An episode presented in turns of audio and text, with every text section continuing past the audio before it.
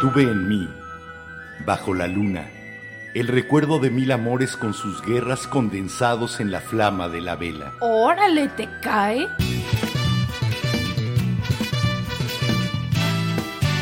La Vela Productions presenta La vela, con Enrique Herranz. y Jiménez Ranz. La Vela.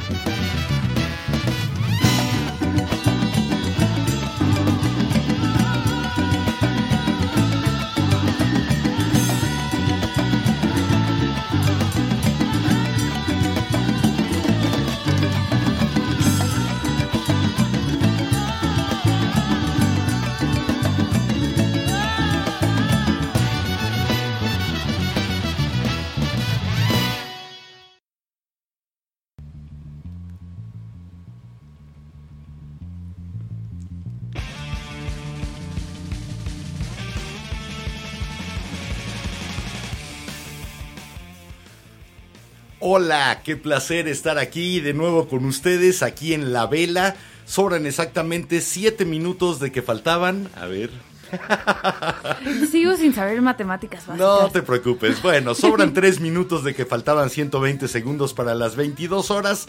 ¿Qué importa? El ahora es lo de menos. Lo que importa es que estamos aquí prendiendo juntos esta vela y pasándola rico en esta fría, muy fría noche desde la Ciudad de México. Soy Enrique Herranz. Bienvenidas, bienvenidos, bienvenides. Hola, yo soy Jiménez Ranz y pues qué bien que nos están viendo, que nos están escuchando. Fíjate. Y pues sí, no sé qué más decir.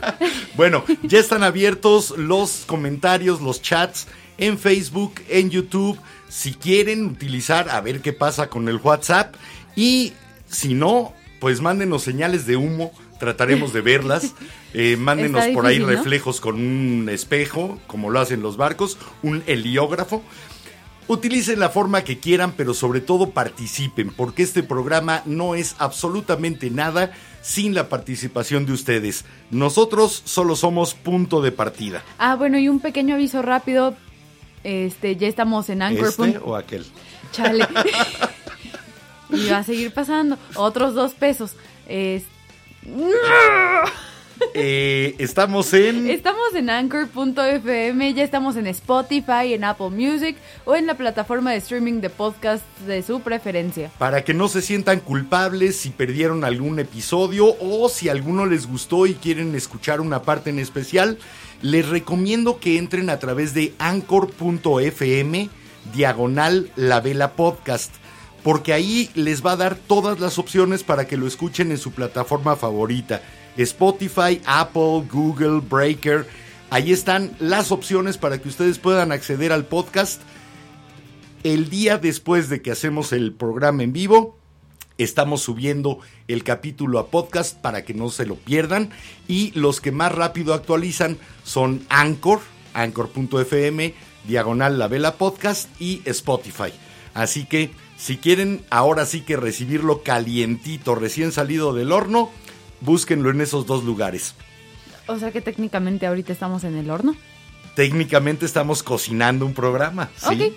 Bueno, hoy vamos a platicar de pieles y de jugos que escurren. De agua y de tierra. Vamos a hablar de esclavos y de fama. Perdón, es que sonó, sonó muy feo. Pues si tú dices que va a sonar feo, ¿a qué te suena entonces que vamos a hablar de Inglaterra y de Asia? Y parecería que no tienen nada que ver. Yo iba a decir que también íbamos a hablar de dinero, Vamos a hablar de flores. de Vamos- semillas. Vamos a hablar de largos, larguísimos viajes. Sí. Vamos a hablar de grandes compañías y de continentes subyugados por ellas. Y no, no vamos a hablar del cierre permanente de la cuenta de Donald Trump por Twitter. Sí, y también la de Yes. Twitch. Para- Yo, a ver, ahí va mi teoría de la conspiración. Le clausuraron permanentemente su cuenta a Donald Trump y a Patti Navidad al mismo tiempo. ¿No será que Melania ya empezó los trámites de divorcio y estos dos se van a ir juntos a Mar-a-Lago? Iba a ser como el escándalo de, de Kanye West con Jeffree Star. Conspiren conmigo, a lo me- pero a Kanye no le han censurado, no le han cerrado su cuenta de Twitter No, por incitar a la violencia. Pero Chris Jenner, de seguro tiene su teléfono, lo tiene encerrado en Wyoming. Bueno, los que hayan pensado que íbamos a hablar de otra cosa, no. Hoy vamos a hablar de frutas y vamos a hablar de frutas en la noche y para comenzar, nadie mejor que Tina Turner cantando Fruits of the Night, Frutas de la Noche, de su disco Rough. Aquí les dejamos esta joya de una de las grandes divas. Primero del soul, del rhythm and blues, del Motown y después de absolutamente todo el mundo. Las primeras piernas que se aseguraron en un millón de dólares. La señora Tina Turner con Fruit Fruits of the Night. Vamos y venimos.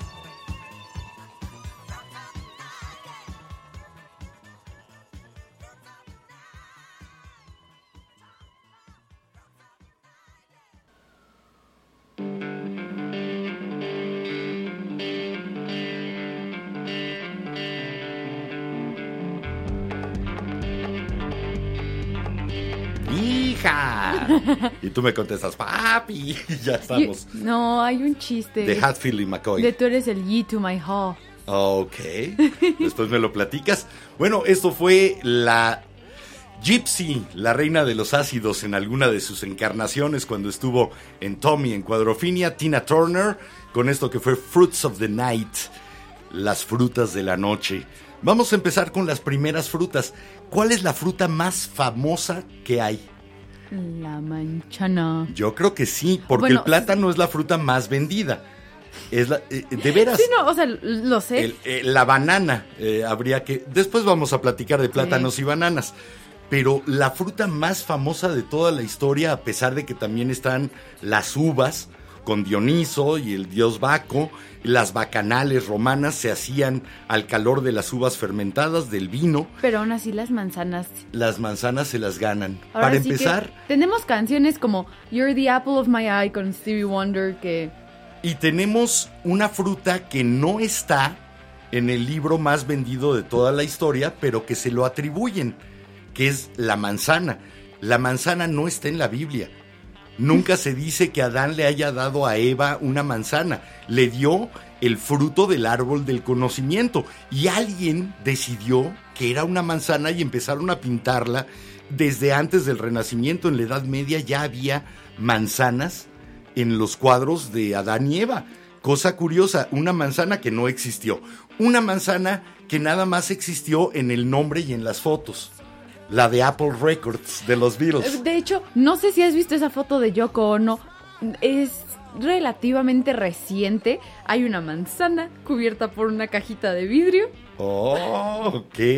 Bueno, esa manzana que además estaba cortada a la mitad, porque quienes tenemos, es más, a ver, déjenme hacer algo para los que están viendo Este es el Let por It ahí. Be. Este es el Let It Be, no sé si en la edición mexicana, que es la que yo tengo, venga. Sí, sí viene.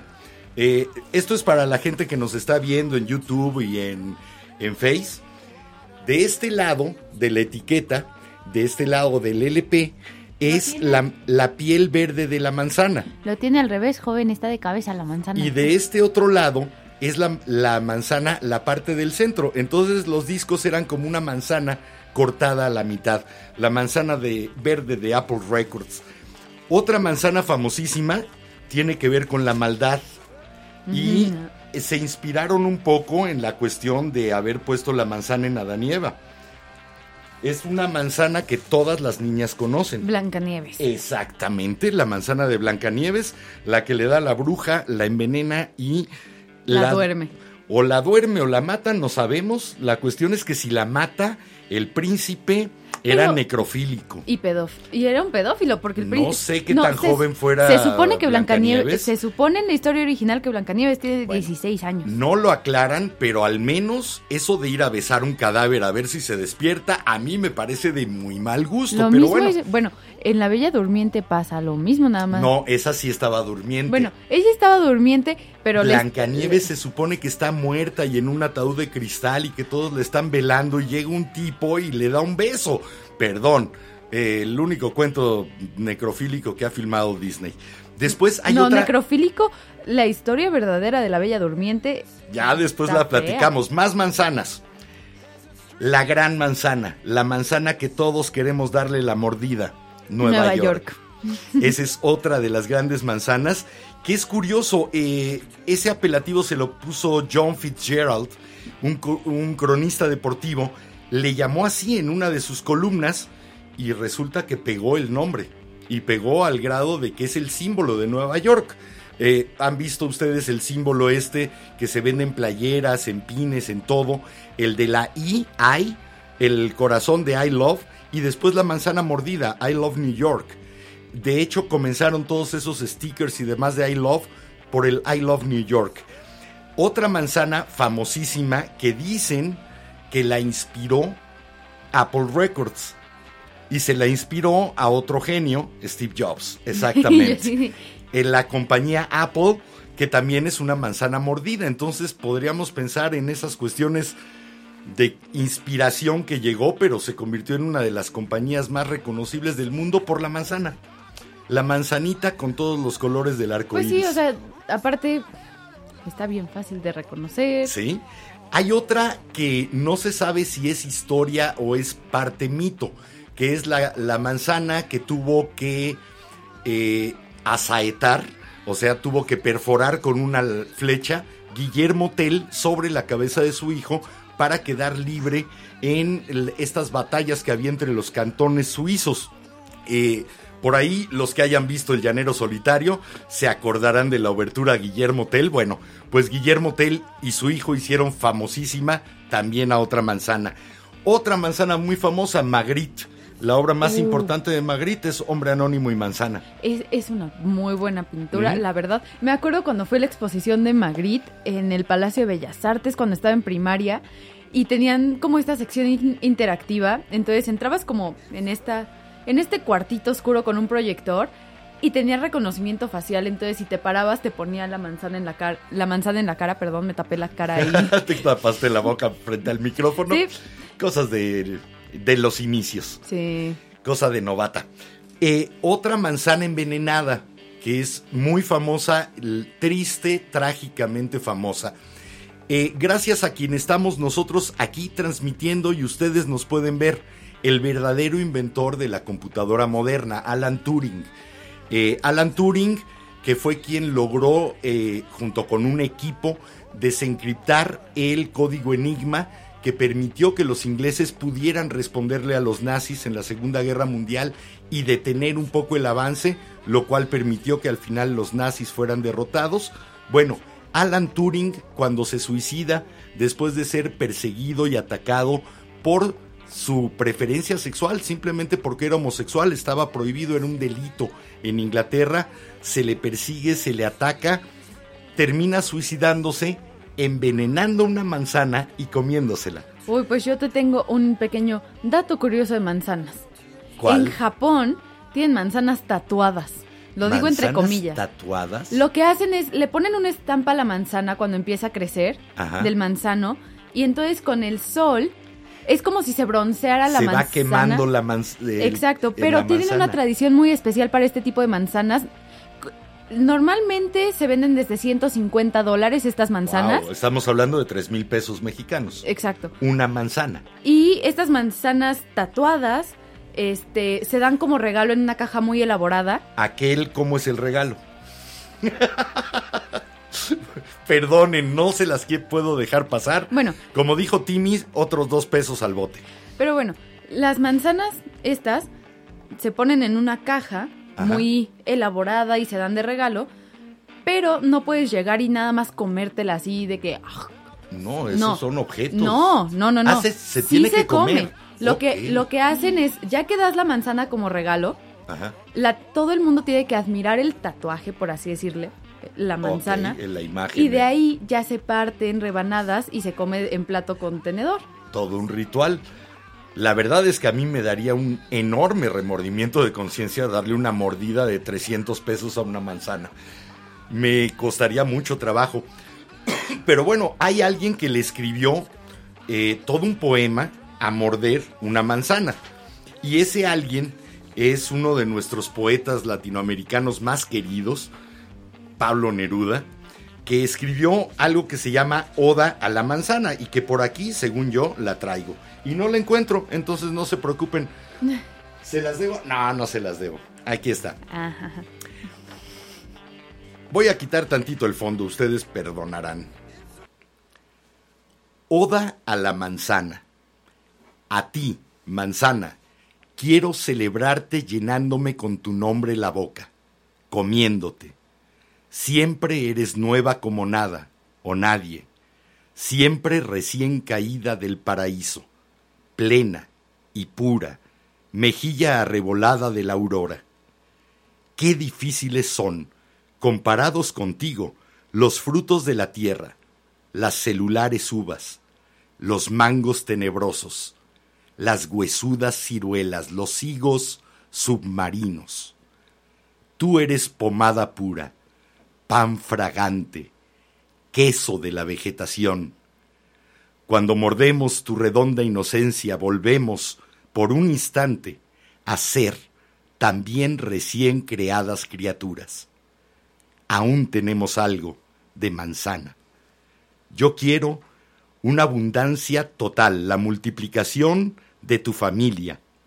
Quiero una ciudad, una república, un río Mississippi de manzanas, y en sus orillas quiero ver a toda la población del mundo unida, reunida, en el acto más simple de la tierra, mordiendo una manzana.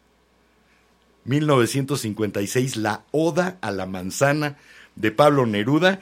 Y para seguir... Yo te iba a contestar como nuestro intro. Órale, Órale, te ya. cae. Eh, no me cae a mí, le cayó. Bueno, hay una manzana que nunca cayó Sí, y ya nos lo comentaron. y que es muy famosa. La de Newton. Y no es cierto, nunca le cayó una manzana a Newton. Pero es una bonita historia, una bonita anécdota. A fin de cuentas, la mitología está llena de manzanas. Hércules se roba las manzanas doradas del jardín de las Hespérides que le daban fuerza y vitalidad a los dioses. Y cuando se las roba, los dioses empiezan a envejecer. Hércules, el de. Hércules, el de los doce trabajos. Hércules, el semidios. Y yo decía Hércules, el de Disney. No, Hércules, el de la mitología por eso, griega del por que eso. sale. Pero yo, o sea, yo me sé como la historia de Hércules. medio es uno de los uno de los doce trabajos que le ponen a Hércules fue precisamente robar las manzanas doradas, que aparecen en otro capítulo de la mitología griega, cuando Zeus hace un banquete para celebrar una boda y no invita a Eris, a la diosa de la discordia. Y Eris, entonces, para vengarse, en una manzana de oro, inscribe a la más bella y la deja caer en la mesa y se va. Se empiezan a pelear Hera, Atenea y Afrodita por quién se va a quedar la manzana. Y Zeus, medio lavándose las manos, porque eh, los griegos sabían de qué iba la cosa, decide que Paris sea el que reparta esa manzana, el que le entregue a la diosa más bella Ok. el paquetito que le dejó a París. Y entonces, como los griegos son como nosotros, nunca van a tener el primer lugar en corrupción porque van a pagar para no ocuparlo. Era lo primero que hace es ofrecerle a París, dámela a mí y yo te hago el hombre más poderoso de toda Asia. Lo que hace Atenea es, pues, dámela a mí y yo te aseguro la victoria en todos tus combates. Y llega Afrodita y sabe que es hombre, lo cual quiere decir que es bastante bruto de entrada. ¿Es Y le bastante dice- fruto? Sí, bastante fruto, frutísimo. Y le ofrece el amor de la mujer más bella del mundo. Y es a la que escoge Paris y le entrega la manzana. Eh, Afrodita hace que Helena, la mujer más bella del mundo, se enamore de Paris, que deje a Menelao, y es por lo que empieza la guerra de Troya. Ok. Toda la Iliada, toda la Odisea, ya esas no se las platico, pero ahí está una manzana que provocó una guerra. Mira, ¿quién lo diría tú? Y ahora para seguir... Espérate, no, no, no. ¿No? ¿Qué Primero dicen? comentarios. Cuéntame. Nos dice Timmy Thundertoy, buenas bandita. Buenas, banda, ¿cómo está usted? Después Ana JC nos dice, Blue Milk Topper y yo estoy escuchándolos en esta noche fría. Ay, muy sí, fría. pero abrazadas, qué rico. Qué envidia. Quítense el frío. Timmy Bien hecho. Thundertoy nos vuelve a decir, aquí en casa no habrá fruta, hay hotcakes para la cena. ¿Hay hockeys? Ay, yo quiero ¿Con té o sin té? Ay, no, sí. o sea, bueno, hotcakes. Ok, ok, hotcakes. Después Eduardo. Panqueques, que diría Mafalda. Sí. Eduardo Cortés nos, nos comentó de lo de la manzana de Newton, Sí. que, no- que te había esa faltado manzana, decirle. esa manzana que realmente no existió. Es todo un mito también. Pero bueno, vamos Espera, a escuchar. Falta uno. Va. Rápidamente. ¿Se nos va el tiempo? Rápido, Bueno, rápido, viene. rápido. Nos dice Pati Aguirre Bañuelos. Hola, que Pati. Malus, Malus sieversi, nombre científico de la manzana de origen asiática, pero mutada a Malus doméstica en Europa. Pero que a ella le gustan las de Marta Chapa. Sí, ahí tienes otras, otras de la mujer que yo siento, al menos en mi muy humilde opinión, ponía la mesa mejor de lo que pintaba, pero opiniones puede haber al respecto. Vamos a escuchar esto ahora sí, es de cómplices del disco Manzanas, la canción que le da título y se llama así, Manzanas.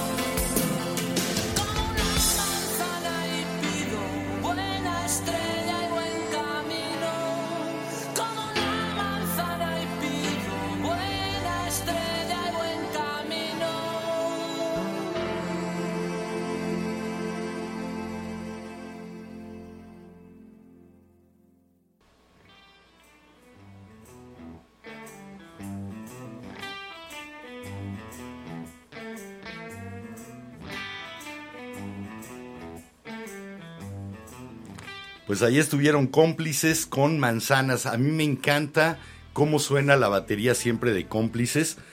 Producida por Julián Ruiz, el hermano de una gran mujer, gran amiga, Isabel Ruiz. Si nos estás escuchando ahí en España junto con Nacho Viceras, un saludote para allá. Eh, grandes, grandes personas. Y Nacho Viceras, todo un fanático de la radio. Estuvo haciendo radio aquí en México. Él tenía el programa El Chiringuito en Rock 101, que fue el primer eh, programa realmente dedicado al rock español Oh. en los años 80 aquí en México. Uh, nois. Nois, sí. Sí. Así que un saludo a don Ignacio Nacho Viceras. ¿Qué nos dicen? ¿Nos Este, quedaron mm. algunos comentarios más de las manzanas? No. Ok, entonces comencemos a Ahora sí que platicar de otra no. cosa. Pues bueno, yo les, no sé ustedes, pero normalmente con esto de mi generación que ya casi casi nacimos con la tecnología. Y que ya no hablan por teléfono, Y sino que, que ya no hablamos por teléfono, sino que mandamos mensajes, existen los emojis. Y pues hablando de frutas, hay emojis de frutas, pero digamos que tienen una connotación, significado diferente ahora. No, yo creo que tienen el que tenían antes, O pero sea, ahora sí. es tan visual. Sí, el o sea, por ejemplo, mandas un durazno Sí. Y si lo ma depende del contexto, puedes referirte a la fruta o hay gente que se refiere pues a unas pompis. Sí. O- a un buen trasero. Exacto, a un buen a unas buenas pompis. Ajá. Pero si no, por ejemplo, también puedes usar las cerezas que Las cerezas tienen dos Te- tienen connotaciones. tres, tienen tres. Santo cielo. La primera pues es que eres virgen, pop the cherry Pop the cherry, eso o, más o inexperiencia dicho. sexual. Pero visualmente, yo me Visualmente- las imaginé. Normalmente las que tienes en el emoji están, Con- son dos y son dos y unidas por un palito. Este, dices, pues me suena algo masculino. Sí. Bueno, sí lo podemos decir, ¿no? Sí, Sí, testículos. pues parece testículos. Y si no, hay gente que también la- usa la- el emoji de las cerezas para escribir boobs muy pequeñas, boobies muy pequeñas. Ay, aquí en México nos vamos más por los limones. No, normalmente usan melones. No, normalmente es limones contra melones. Senos pequeños contra senos grandes. Eso sí. Limones, pero, Pero- ¿por qué cerezas? No. Pues Bueno, no sé, em, supongo que empezó en Estados Unidos. Sí, ya serían como casi inexistentes. Y por ejemplo, la fresa, yo no, yo no sabía que el emoji de fresa. Le, le terminé preguntando a mis seguidores de Instagram en un en vivo y por mensaje directo, porque sinceramente yo no le meto esas cosas, lo siento.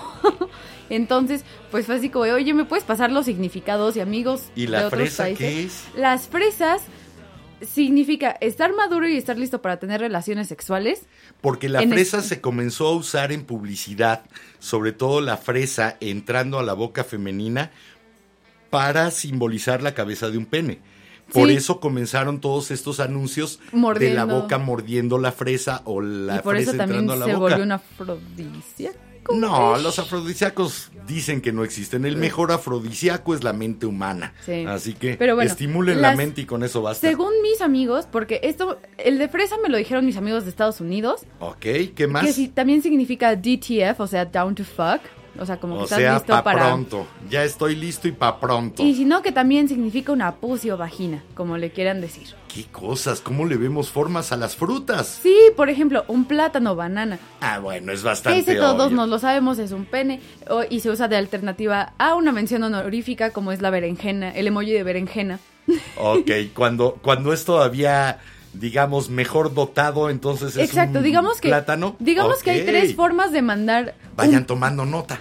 Hay tres formas de mandar un pene en emojis según esto. Ajá, un plátano, una Un buen- uno de berenjena. buen uno bien dotado de buen tamaño se usa berenjena. Ok, Una zanahoria para alguien que la tiene chiquito. ok. Y si no se usa el plátano como genérico. bueno, dos frutas y un tubérculo. Y de ahí el último que me sorprendió mucho y solo dos personas me lo dijeron, las uvas, testículos. Se me hace muy raro porque pues no no no no, no. no tenemos tantos que No. yo sepa. Digo, a lo mejor habrá quien tenga como 20 en racimo, pues sería muy raro. Pero qué curioso que las frutas nos llevan a la parte sensual. Las frutas nos llevan al disfrute. Y de hecho, como dice Patty en los comentarios, ¿cómo aprendemos de los millennials? Y sí, empezó con los millennials y generación, o sea, mi generación, generación Z. Los X ya empezábamos a usarlos, pero no de esta manera tan extendida Exacto, y por tan ejemplo, ves ahora mensajes que se mandan a la gente y es como, eh, 20 berenjena, emojis, sí. durazno, gotitas de agua. Y es Espera, ¿qué estás tratando de decir? Sí, es como jugar a- al detective y a ver, deja que traigo mi descifrador de códigos para saber si me estás tirando la onda o te estás burlando de mí. Sí. Eh, qué complicado, pero ahora las leen como si fuera Que, una ejemplo- palabra escrita para nosotros.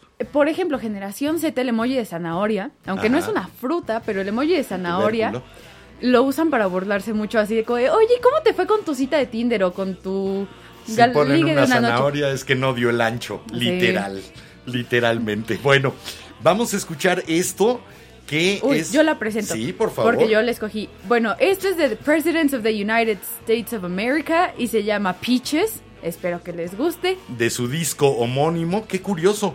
De un disco que se llamaba Manzanas y la canción era Manzanas, vamos a uno que se llamaba Peaches y la canción es Peaches. Así que las frutas al parecer también venden. Sí. Vamos y regresamos.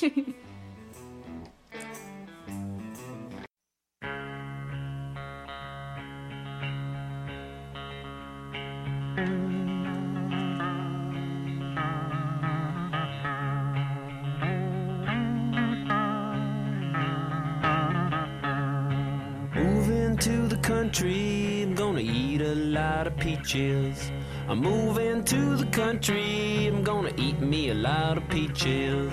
I'm moving to the country, I'm gonna eat a lot of peaches. I'm moving to the country, I'm gonna eat a lot of peaches. Peaches come from a can.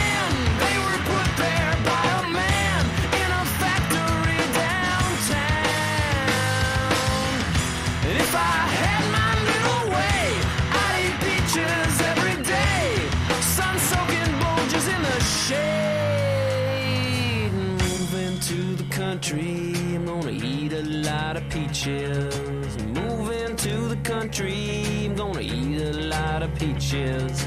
Moving to the country, gonna eat a lot of peaches.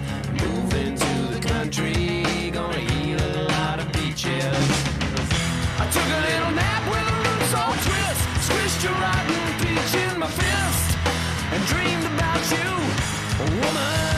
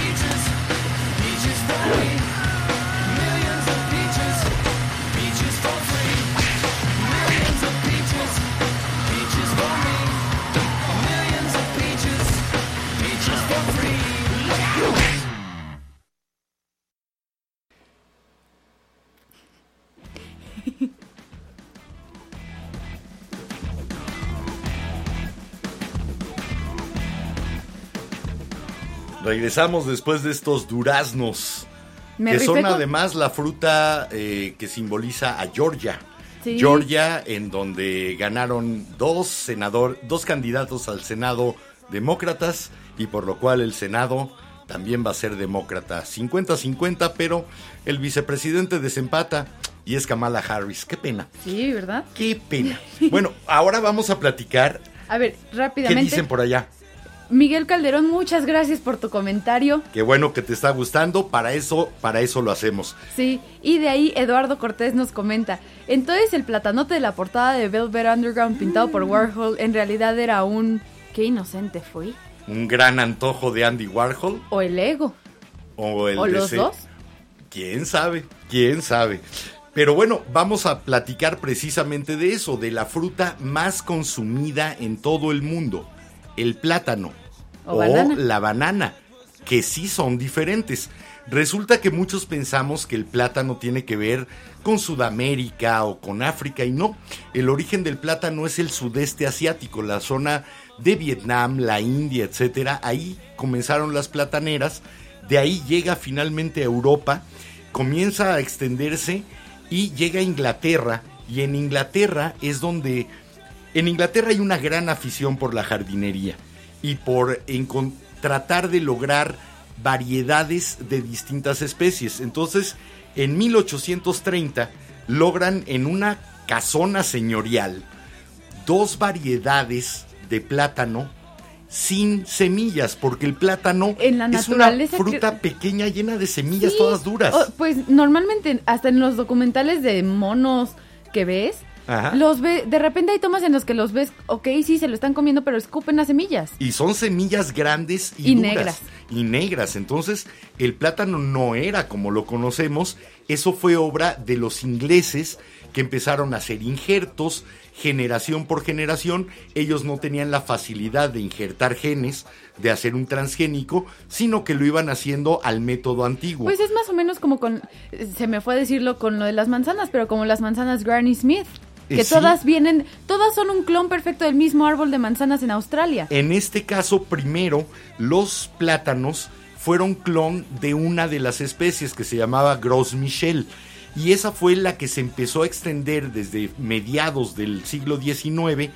Y Es por la que le llegó una plaga, ¿no? eh, pero antes de eso es la que creó realmente muchas de las repúblicas de América Latina De las bananeras. las famosas repúblicas bananeras que el gobierno lo creaba la Union Fruit Company para poder darse a ellos mismos cantidades inmensas de tierra para este monocultivo del plátano, la variedad Gros Michel. Y eso iba muy bien hasta que por ahí de 1950 resulta que en Ah, Panamá corrijo, un hongo. 1960. Fue en los no, 60. empezó en los 50 el hongo. Ah, En los 60 es cuando ya se había extendido por toda América, por todos los cultivos de Asia, de África. Quedan muy pocos pequeños islotes de la variedad Gros Michel que decían que era más rica, que era más dulce, que la piel se pelaba mucho más fácil. wow. Pero tuvieron que recurrir a la segunda variedad que se había logrado allá por el siglo XIX en el mismo lugar de Inglaterra, que es la Cavendish, que es la que ahora comemos. O sea, La- de los que nosotros tenemos en el refri son de los Cavendish. Cavendish. Eh, Los famosos plátanos dominicos o canarios son la Petit Cavendish, o sea, los Cavendish pequeños. ¿Canarios por Islas Canarias? Por las Islas Canarias, que ahí fue donde se empezaron a cultivar en Europa tanto a los Gros Michel como los Cavendish. Mira La cuestión es que preocupémonos, porque el hongo que atacó a la variedad anterior ya mutó y está empezando a atacar a los Cavendish y está empezando a terminar con cultivos enteros de Cavendish. Y lo peor es que ya no hay otra variedad que se haya creado con buen sabor y sin semillas. Pues me Están intentándolo que- hasta con radiactividad, Wow. aprovechando lo del potasio, Sí. que es en parte Ah, pues, radioactivo el plátano. Por si no lo saben, los plátanos son. O sea, son un poco algo de radioactividad. por el potasio que pues es el isótopo radioactivo natural, bla bla bla bla. Pero se necesitan 100 millones de plátanos y te los tienes que comer en un mu- periodo de tiempo muy corto Sí, o como sea, para imposible, morirte. Imposible. No son uranio. Pero lo que están intentando es incluso irradiar, están buscando a como dé lugar una nueva variedad que pudiera ser resistente a esto que le llaman el Panama disease, el mal de Panamá o el hongo negro, para que podamos seguir teniendo plátanos. El plátano que, en al- que algunos piensan, de lo que hablábamos de la manzana de la Biblia, piensan que era un plátano, Por ejemplo, el naturalista Carl Linneo, el que hace la cuestión de ¿Cómo? las primeras taxonomías, la- las clasificaciones de especies, le llama, él decidió, él decidió pensar que la fruta que le había dado Adán a Eva era un plátano y por eso le pone a una de las especies de plátano musa paradisiaca, Oh. de la cual salen las, las dos variedades que nosotros comemos. Pero Ah. bueno, del plátano podríamos hablar muchísimo. Uy, yo les puedo contar algo del plátano. En Japón, que pues, como sabemos, usan muchas fibras naturales y todo eso, tienen, se usan la fibra del plátano para hacer telas y papel y se llama bashofu y es más sustentable que el algodón y que la seda. Es que es una fibra muy resistente la de la piel del Y aparte banano. 100% biodegradable, lo cual ayuda, pero se llama bashofu y pues es tela o papel hecha de Ah, bueno, ya no les plátano. habíamos dicho por qué lo que consumimos normalmente son bananas. Porque cuando llega al continente americano, quienes traen el plátano, el plátano original a América, son los españoles. En 1516 llegan los primeros plátanos a América, se empieza a extender su cultivo hacia Sudamérica y llega a Brasil. Y los esclavos negros traídos de África a Brasil le dieron el nombre banana. Por eso el plátano cultivado en América se llama banana, el plátano cultivado en Asia o en África se, Se llama, llama plátano. plátano. Cosas curiosas. Qué divertido. Sí, no, es toda una historia, la- realmente la de los plátanos. Y uno de los lugares donde descargaban plátanos para que llegaran a América era esa isla mágica y maravillosa llamada Jamaica. Y en Jamaica vivió un señor que después empezó a cantar cuando regresó. Nació en Nueva York, se fue a vivir a Jamaica, ocho años, de niño.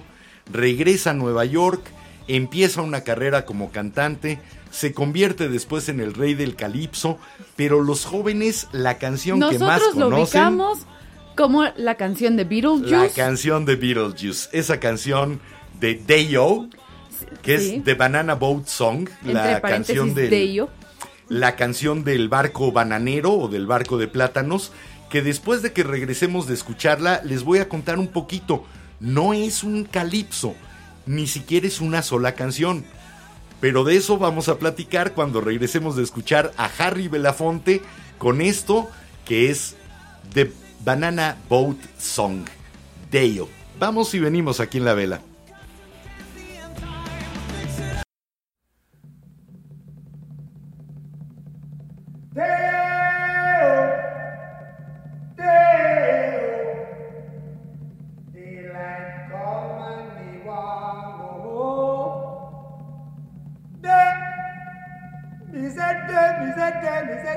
Day, me say day, me say day. oh. Daylight come and me want go home. Work all night and a drink a rum. Daylight come and me want go home. Stack banana till the morning come. Daylight come and me want go home. Come, Mr. Tallyman, tally me banana. Daylight come and me want go home. Come, Mr. Tallyman, tally me banana. Daylight come and me want go home. Live six foot, seven foot, eight foot bunch. Daylight come and we want go home. Six foot, seven foot, eight foot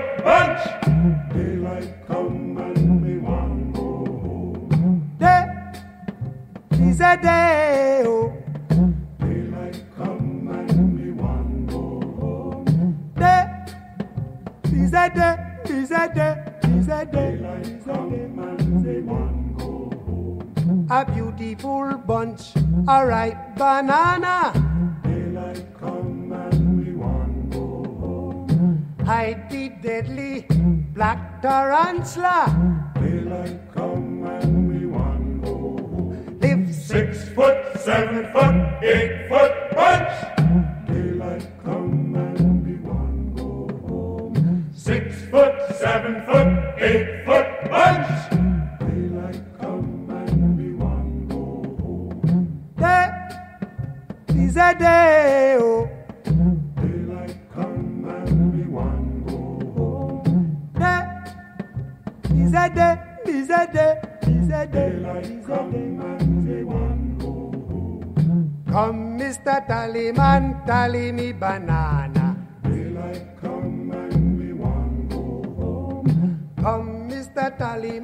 tally me banana. Daylight come and me want go home. Day-o, day-o. Daylight come and me want go home. Day, bizete, bizete, bizete, bizete, bizete. Daylight come and me want go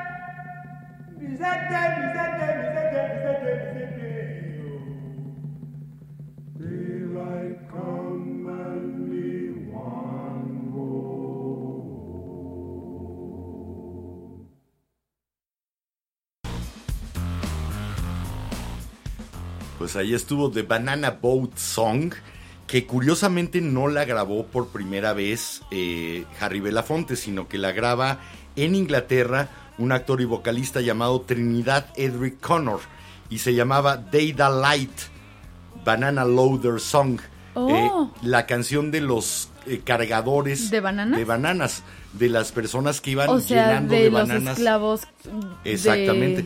Por eso tiene este beat, precisamente. Para poder ir cargando y todo que eso. lo hace un poco similar al- a las canciones que después formarían el de gospel de, de los negros picking, ¿no? en la Ay, ¿cómo se llaman? en la pizca de algodón, en las precisamente. plantaciones. En las plantaciones piscando algodón y es más o menos ese ritmo que te va llevando a hacer la tarea pesada, a hacer esta tarea obligada, pero sobrellevarla.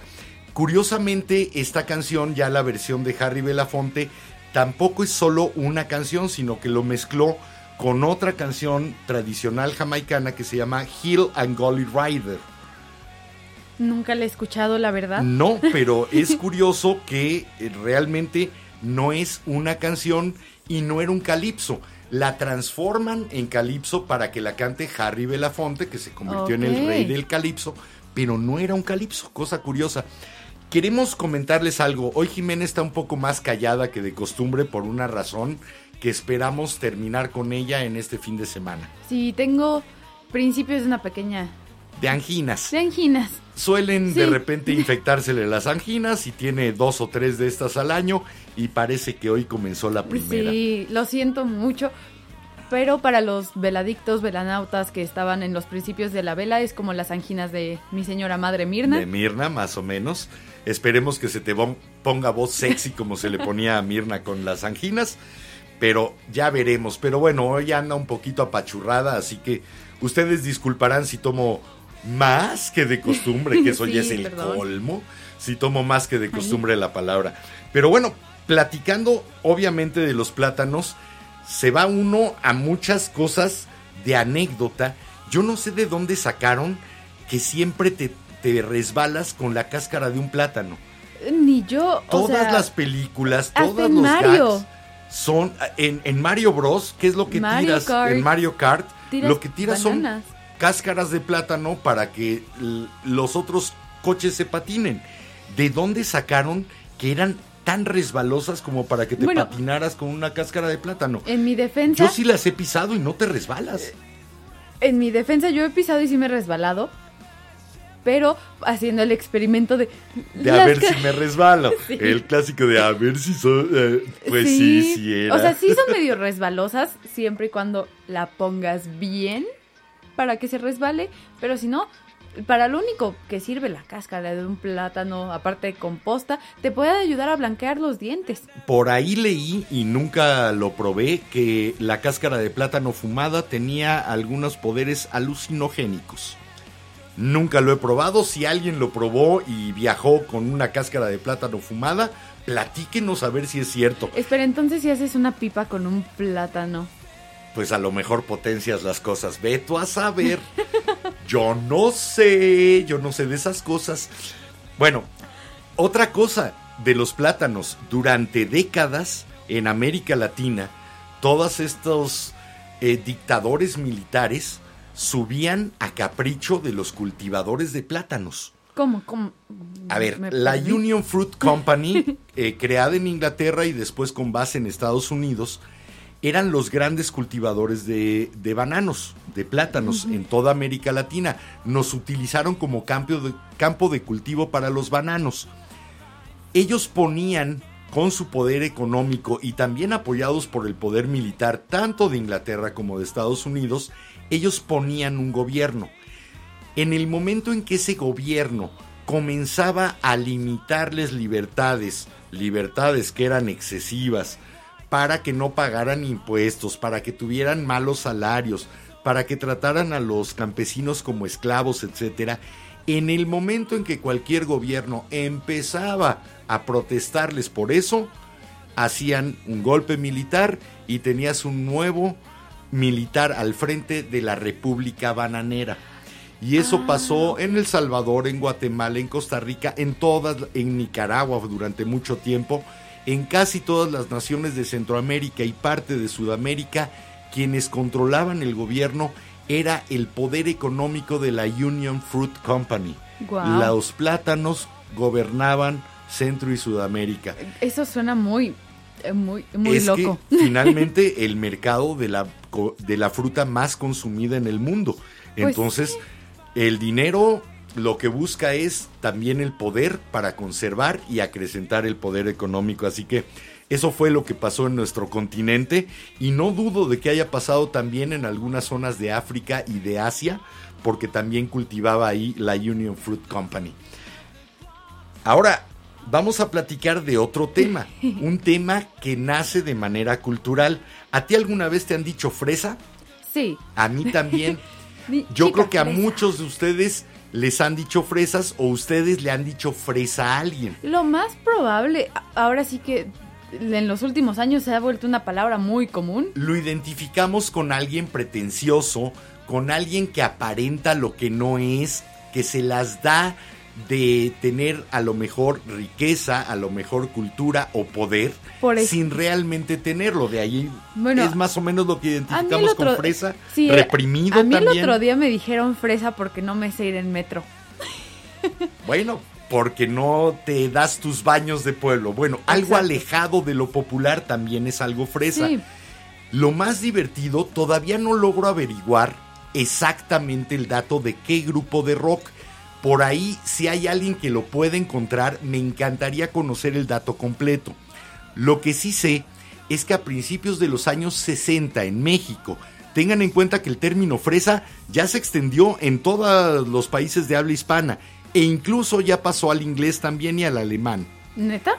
Pero en los años 60, a principios, hubo un grupo de rock que iba a dar un concierto en Irapuato.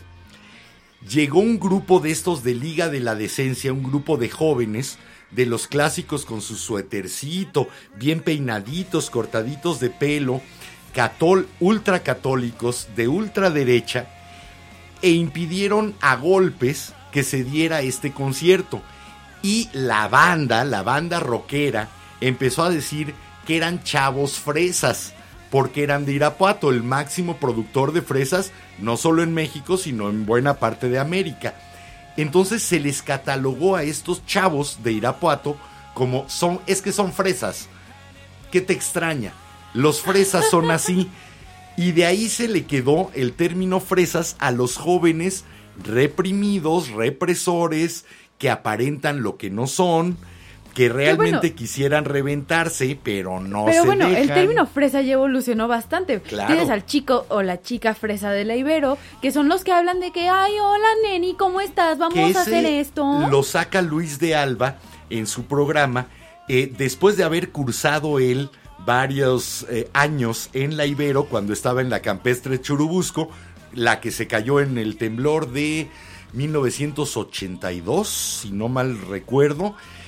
Y después se llevaron a Santa Fe, pero sigue conservando la fresez Sí. empezó a burlarse de esos chavos de la Ibero que aparentaban lo que no eran, porque no eran grandes potentados, podían ser clase media, media alta, pero se las daban de que eran los que manejaban el país. O sea, papi compró, ¿no? O sea, tú sabes que papi tiene el poder.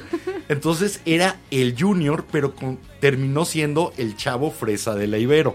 Y fue uno de los personajes más famosos y de mayor éxito del maestro Luis de Alba excelente crítica social, Sí. hecha en comedia y transmitida en televisión.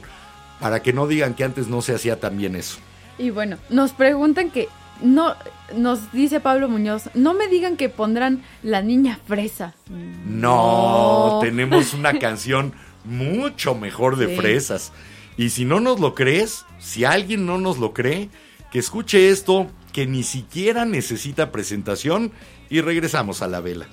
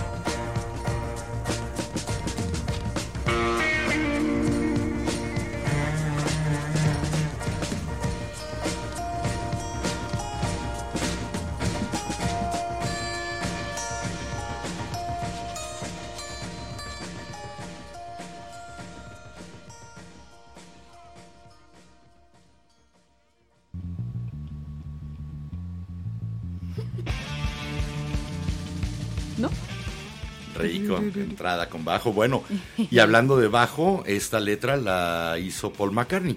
Curioso, campos de fresas en vez de campos de manzanas. Mm, pero es por el orfanato. Por el orfanatorio Eh, que ajá, visitaban. Ah, Ok, Paul McCartney viví, si no me equivoco, si era Paul, este vivió junto a un orfanato que se llama Strawberry Fields. ¿Este orfanato u otro? Este. ok, sigue. Se, llama- Se llamaba- se- bueno, se llamaba más bien, porque ya no, ya solo creo que existe el edificio como edificio, Edificio histórico. abandonado. Edificio histórico por la canción de los Beatles. Ah, lo conservaron por Sí. Strawberry Fields y se llamaba así se el llama- orfanatorio. Ajá, se llamaba Strawberry Field. O Strawberry Fields, algo así. Entonces por eso dice, ven, eh, let me take you down because we're going to Strawberry Fields. Y aparte, lo Ven que divertido... te llevo porque vamos a, Stro- Strawberry Ah, Fields, ya no a nos- los campos Ya de nos fresas. corrigió Robert, ¿Qué era dice? John. ¿Era John? Sí. Ah, ¿qué Gracias. tal? John era el que le gustaban las chavitas de Pero, era- pero se saltaba al orfanato Ok. de vez en cuando. Se, se saltaba a ligar a Strawberry Fields. Mira, Sí, ¿quién lo diría? cosas que uno de repente no sabe. Qué bueno que aquí no sabemos todo y que están ustedes. Para eso es la vela. Para que nos alimentemos mutuamente el intelecto, las emociones y el corazón sobre todo. Bueno, hay otras cosas de las frutas que también son datos curiosos. Hay una mujer que decidió empezar a ponerse frutas en la cabeza y gracias a eso se volvió más famosa, que era Carmen Miranda. Si ustedes han visto el estereotipo de la mujer ¿De las brasileñas, normalmente? normalmente sudamericana. Bueno, sí, Porque ya ves, esto nace en Hollywood, nace en Estados Unidos. Empieza para tratar de llamar la atención entre todas esas mujeres bellísimas y que bailaban y que tenían personalidad. Carmen Miranda empieza a encargar el hacer tocados para su cabeza con frutas, con uvas y piñas y una sandía Y entonces y por eso, plátanos. por eso en Tommy y Jerry cuando de repente tratan de distraerse se lo ponen y bailan. Exactamente, y por eso, por ejemplo, en Los Tres Caballeros, la de Disney, cuando le toca a Pepe Carioca, que supuestamente es brasileño, también salen mujeres con frutas en la cabeza. Todo eso, todo ese estereotipo mal hecho y totalmente falso, se lo deben a que Carmen Miranda quería que se fijaran en ella y se puso frutas en la cabeza. Qué loco. Yo no sé de otras frutas que sirvan simplemente de adorno. Aunque sí hay algunas que después te llevas momentos realmente desagradables cuando las muerdes. Hay unas frutas Sí, las frutas que ojalá de cera. nunca se pusieran de adorno. Las frutas de cera ¿No les ha pasado? Van a casa de su abuela y encuentras manzanas muy ricas. o naranjas, Mm. un plátano y de repente dices como, ay, qué rico, vengo de manejar, se me antoja, estoy en casa de los abuelos, entonces la comida aquí no cuenta. Le das la mordida y es así. ¿Cuántos fruteros de esos de cera conocen que ya tienen la mordida en alguna manzana? Yo mordí una una. Porque son un antojo enorme las frutas porque nos prometen dulzura, nos prometen frescura y nos prometen además líquidos. Sí, que estén Nos prometen quitarnos la sed de una manera dulce y fresca. Ok, para los que están viendo el stream, acabo de decir jugosas de una forma muy divertida. Lo siento. Si quieren hacer memes, adelante. Eh, manden el meme y lo ponemos de miniatura de portada cuando subamos el podcast. ¿Va? Oye, ¿por qué no? Vamos, vamos a inmortalizar tu momento jugoso. Jugoso. ¿Qué otras cosas raras de las frutas tenemos por ahí? Uy, yo saqué algunos. ¿Sabías que hay un tipo de melones en Japón que se llaman yubari? Que son la fruta más cara del mundo. Un tipo de melón. ¿Serán melones verdes? No, Japón, eh, Midori. no, no, no. El licor de melón. No, no, no, son melones como mm, el melón que todos conocemos naranja, El melón chino. el melón chino. Curioso porque los japoneses Bueno, y los que- chinos no se tienen los- mucho amor. Creo que hay de los dos, pero la verdad es que ¿Y qué cuando hacen yo con ellos? los venden para com- para comértelos, pero normalmente ¿Y qué es lo que los hace tan caros? no lo sé, pero eh, una vez en una subasta se vendieron dos de estos melones por 23.500 dólares. Madre, casi medio millón de pesos por dos melones. Bueno, ahora, los melones son muy fáciles de cultivar, igual que las sandías, en formas raras. Ya ves que intentaron hacer que las sandías se volvieran cuadradas. Y sí, Sí. efectivamente, si los metes en una caja cuadrada, terminas con una sandía cuadrada. ¿Y sabías que las sandías no son el- la única fruta con la que puedes hacer eso? Ah, hay otras que también toman formas. Ok, para los que no saben, la calabaza también es una fruta. Y en Disney, Disney hace sus calabazas en forma de Mickey en Epcot.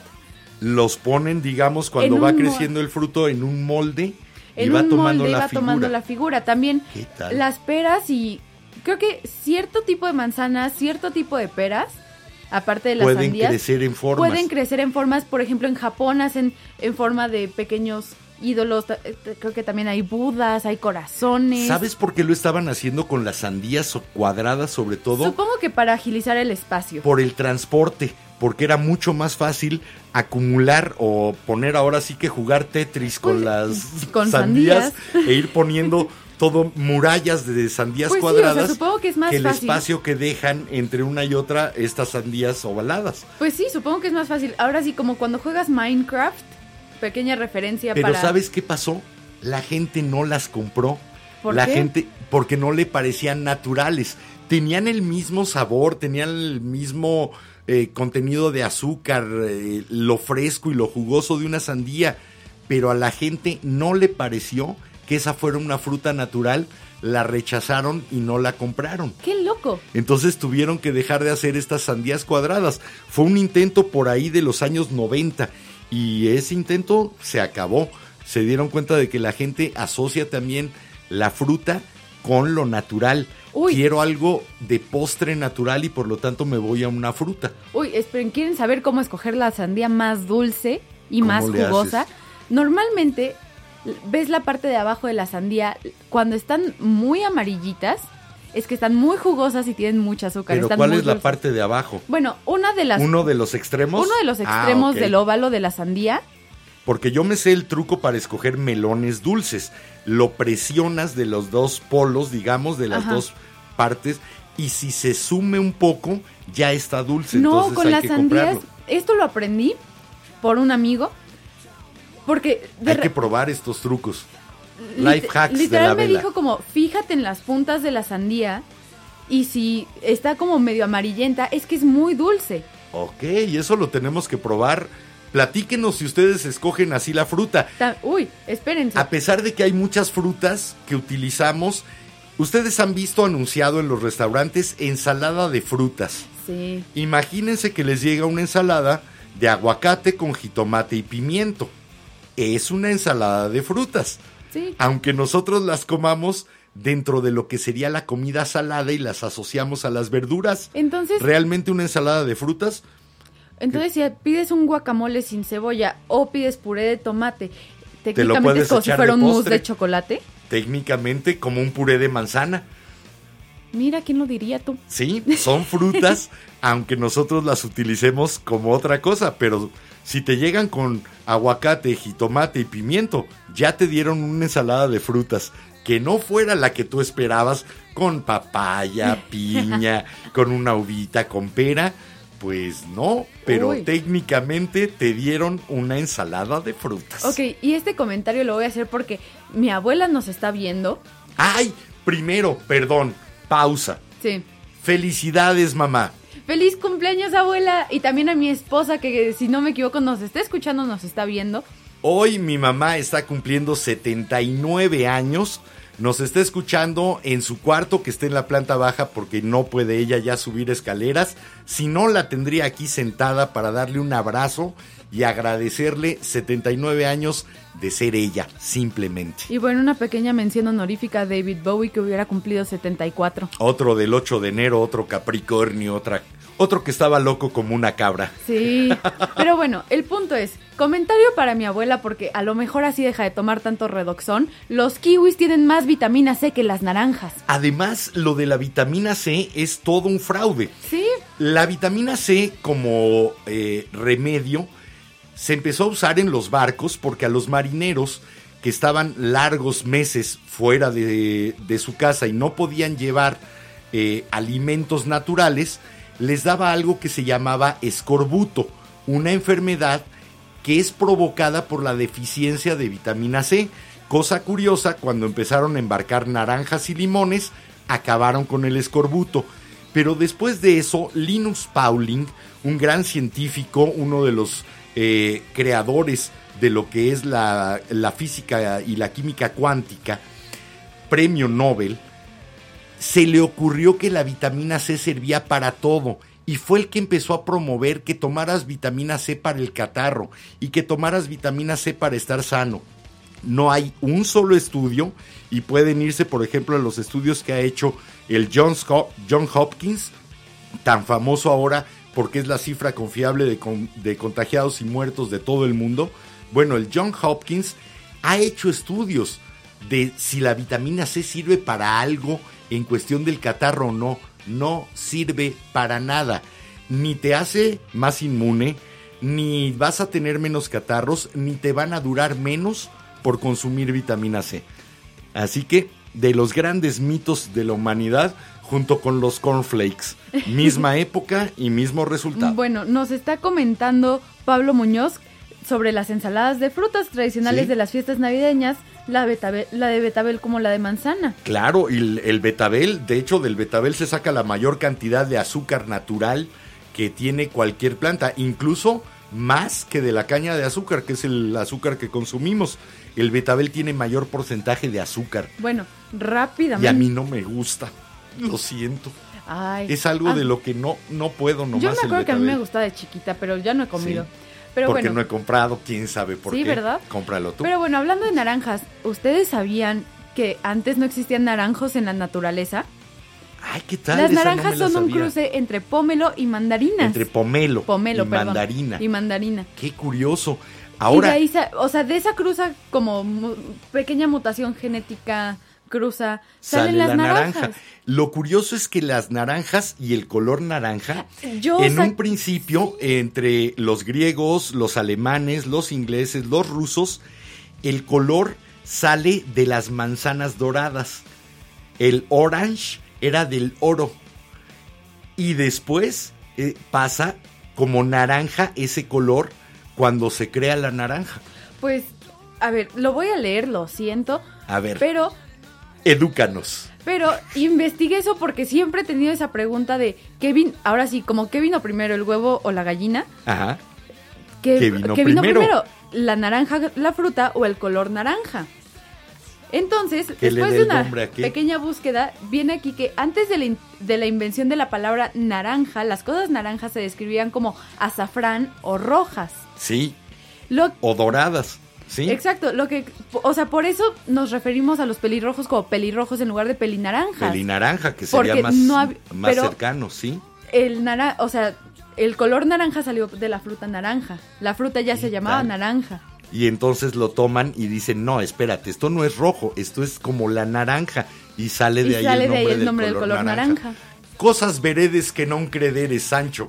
Qué cosas se aprenden en esta vida. Vamos a escuchar, ya no llegamos a la cuestión cultural de por qué se asocia la sandía con la cultura negra en Estados Unidos, que también es muy interesante porque era uno de los cultivos más económicos asociado al algodón y que y le permitían a los esclavos comer sandías. Y se queda como una cuestión cultural que también se utilizó para la discriminación y para eh, caricaturas peyorativas acerca de los negros en Estados Unidos. Pues bueno, de hecho, Robert, uno de nuestros radioescuchas velanautas, Ajá. este, me comentó en la tarde que en Rusia, para referirse a los tailandeses, les dicen mangos. También de forma despectiva. Yo supongo que Bueno, sí. Rusia es un país bastante, bastante- discriminador, bastante Sí. racista. Supongo que nos dirían beaners o- Entonces- o, chiles o algo así. Sí, igual que a nosotros nos dicen beaners, deben de decirles mangos. Exacto. como Ay, para no. segregarlos. Bueno, vamos a escuchar esto que no tiene que ver con Uy. segregación y sí tiene que ver con lo dulce. Eso es algo de uno de tus ídolos. Sobre todo ya después de que dejaste la adolescencia y él Es también sigue estando él bien. también dejó de ser adolescente Exacto. y empezó a componer muy bien. Bueno, pues los dejo con esto que se llama Watermelon Sugar de Harry Styles de su segundo disco Fine Line. Vamos y venimos aquí en la vela. Tastes like strawberries on a summer evening.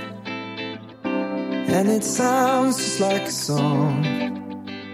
I want more berries and that summer feeling. It's so wonderful and warm. Breathe me in, breathe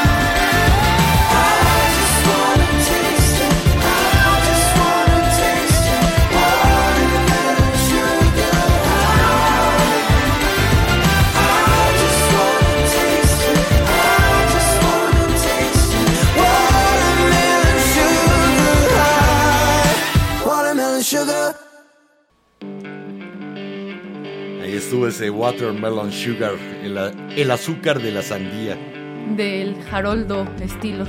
de tu ídolo. Ay, que- Crush. a ver, si hay más niñas, niños, niñes que les guste Harry Styles, ¿verdad que está bien guapo? Ok, fíjate que hay comentarios muy interesantes, los estábamos leyendo mientras Bueno, escuchábamos a Harry Styles. El primero que me dio mucha risa, Pablo Muñoz nos comenta, naranja dulce, limón partido, dame, un abrazo, que, yo te pido. Sí, la- en las rimas y canciones de niñez, yo creo que es la más conocida. De hecho, los cancioneros para niños eran, empezaban siempre en naranja, dulce, limón partido y ya sabías. Mira, yo no sabía Cosas eso. curiosas, Ah, sí. bueno, y también nos comentó Robert, el que me comentó el dato de, de los mangos en Rusia, De los mangos. que en Rusia los mexicanos nos dicen tacos. Bueno, al menos somos más, más complicados que un mango. y me enteré por mis amigos de Estados Unidos del emoji del taco, que también tiene ciertas connotaciones sexuales. Connotaciones sexuales, ok. Así que no está mal ser taco, no hay bronca. Ustedes tranquilos. ¿Qué tacos serían? ¿Qué más, qué más nos dicen? Nos comenta Eduardo Cortés, wow, el origen del negrito sandía es cruel. Sí, y no creo que haya sido voluntario por parte de don Gabilondo Soler Cricri el asociar el negrito y la sandía. Eh, era finalmente la imagen que se tenía en la época, en esos años 40, 50. Eh, obviamente, tal vez no conocía la connotación de ligar la sandía, los negros y el esclavismo.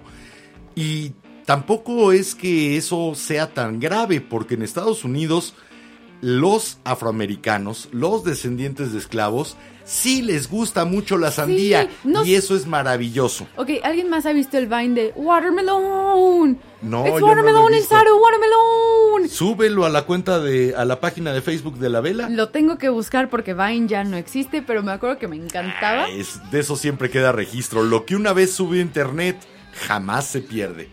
Por ahí debe de estar. Así que no anden enseñando sus frutas en internet tan fácil. Porque se quedan ahí para toda la vida. No suban sus cerezas, sus duraznos. Sus plátanos, sus fresas, Ay, sus limones, sus melones. Las berenjenas.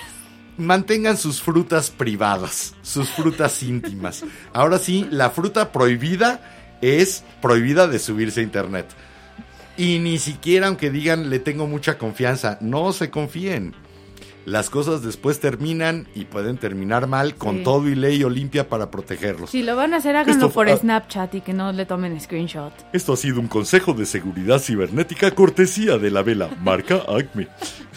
Bueno, ya estamos llegando casi al final de este programa, eh, pero queremos saludar muy especialmente porque sabemos que hoy hay varios a nuestros radioescuchas en radio.lavela.com.mx, en nuestra estación de radio que estamos trabajando fuerte para que sea una buena compañía para ustedes. Ya sabemos que, por ejemplo, los tres programas que se transmitieron esta semana en vivo. Vamos a estarlos programando para su repetición en radio, por si los quieren escuchar como si fuera radio y no podcast.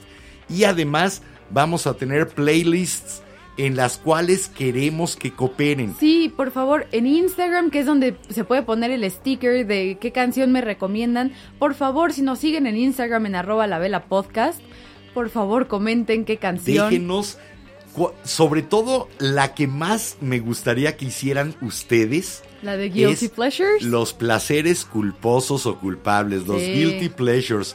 Mándenos su canción que sea su guilty pleasure.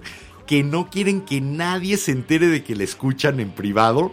Y nosotros la vamos a poner y vamos a conservar su anonimato. Pero cuando la escuchen en la programación de radio.lavela.com.mx, van a saber que esa es cortesía de ustedes. Y eso siempre se siente muy divertido. Sí. Así que saludo a los radioescuchas. Ah, un pequeño recordatorio para los que se metieron a mitad del en no, vivo. pequeño no, hazlo largo. Ok, lo hago largo, ok. Diez minutos más. Ok. no, es broma, es broma, es broma. Este, pero recuerden que estamos en anchor.fm diagonal la vela. La Vela Podcast. La vela podcast, perdón. Diagonal La Vela Podcast. Y pues y de ahí pueden poner el link favor, bueno, dar clic en su link favorito De la plataforma, plataforma que donde usen. les guste escuchar Spotify, Apple, Google, Breaker, la que ustedes quieran, seguramente ya está ahí. Y si no, yo les recomiendo que lo escuchen directamente ahí en Anchor, que no anden brincando otra plataforma. Tiene muy buen sonido y se queda en donde se quedaron para después continuarlo. Así que, como quieran escucharnos, como quieran acompañarnos, lo más importante es que comencemos a estar juntos y empecemos a retroalimentarnos, a darnos nuestras anécdotas, nuestro conocimiento, nuestra música, nuestros sentimientos, nuestros pensamientos. Eso es lo que prende la vela. Esos son los elementos que permiten que una vela se prenda y que nos reúna a todos alrededor de su luz y de su calor. Así que corran la voz, no dejen de acompañarlos lunes, miércoles y viernes a las 10 de la noche De 10 a 11 y media. de 10 a 11 y media aquí por Facebook, por YouTube en video en vivo, por Radio. audio en radio.lavela.com.mx. Eso me encanta, volver a ser una estación de radio. Sí. Y de hecho, estén pendientes cuando ya abramos la zona de membresías. La gente que tenga su membresía va a tener la oportunidad de mandarnos el programa que ustedes hayan hecho y lo vamos a incluir en la programación de radio.lavela.com.mx. Eso va a ser un plus para ustedes creativos que estén por allá y quieran hacer un programa de 10 minutos, de 15 minutos, una cápsula de 5 minutos, que nos la manden y la incluyamos en la programación, porque la vela es de todos los que ayudan a aprenderla. Sí. ¿Va que va? Va que va. Bueno, pues esperamos entonces su cooperación. Hoy nos vamos a despedir unos minutitos antes para dejar que descanse la garganta de Jimena. Sí, espero el lunes ya estar mejor porque ahorita ya de nuevo me entró el... uh. El lunes, si no, van a tener una transmisión que les va a recordar a una caricatura de los años 70, eh, sobre todo la máquina misteriosa. No van a tener aquí a Daphne, no van a tener a Velma. ¿Cómo se llamaba el güero?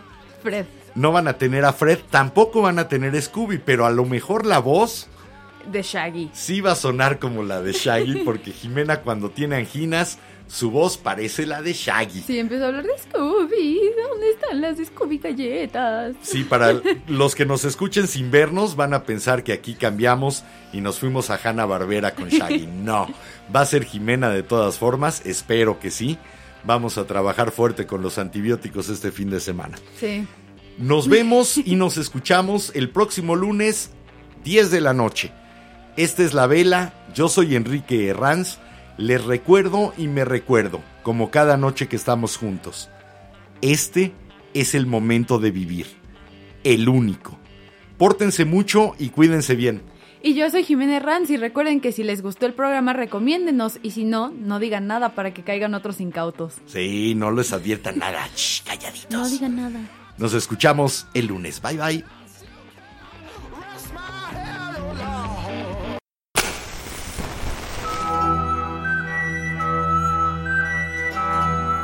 La cera, segundo a segundo, ha llenado el candelabro. La luz de la vela se extingue, esperando encenderse de nuevo.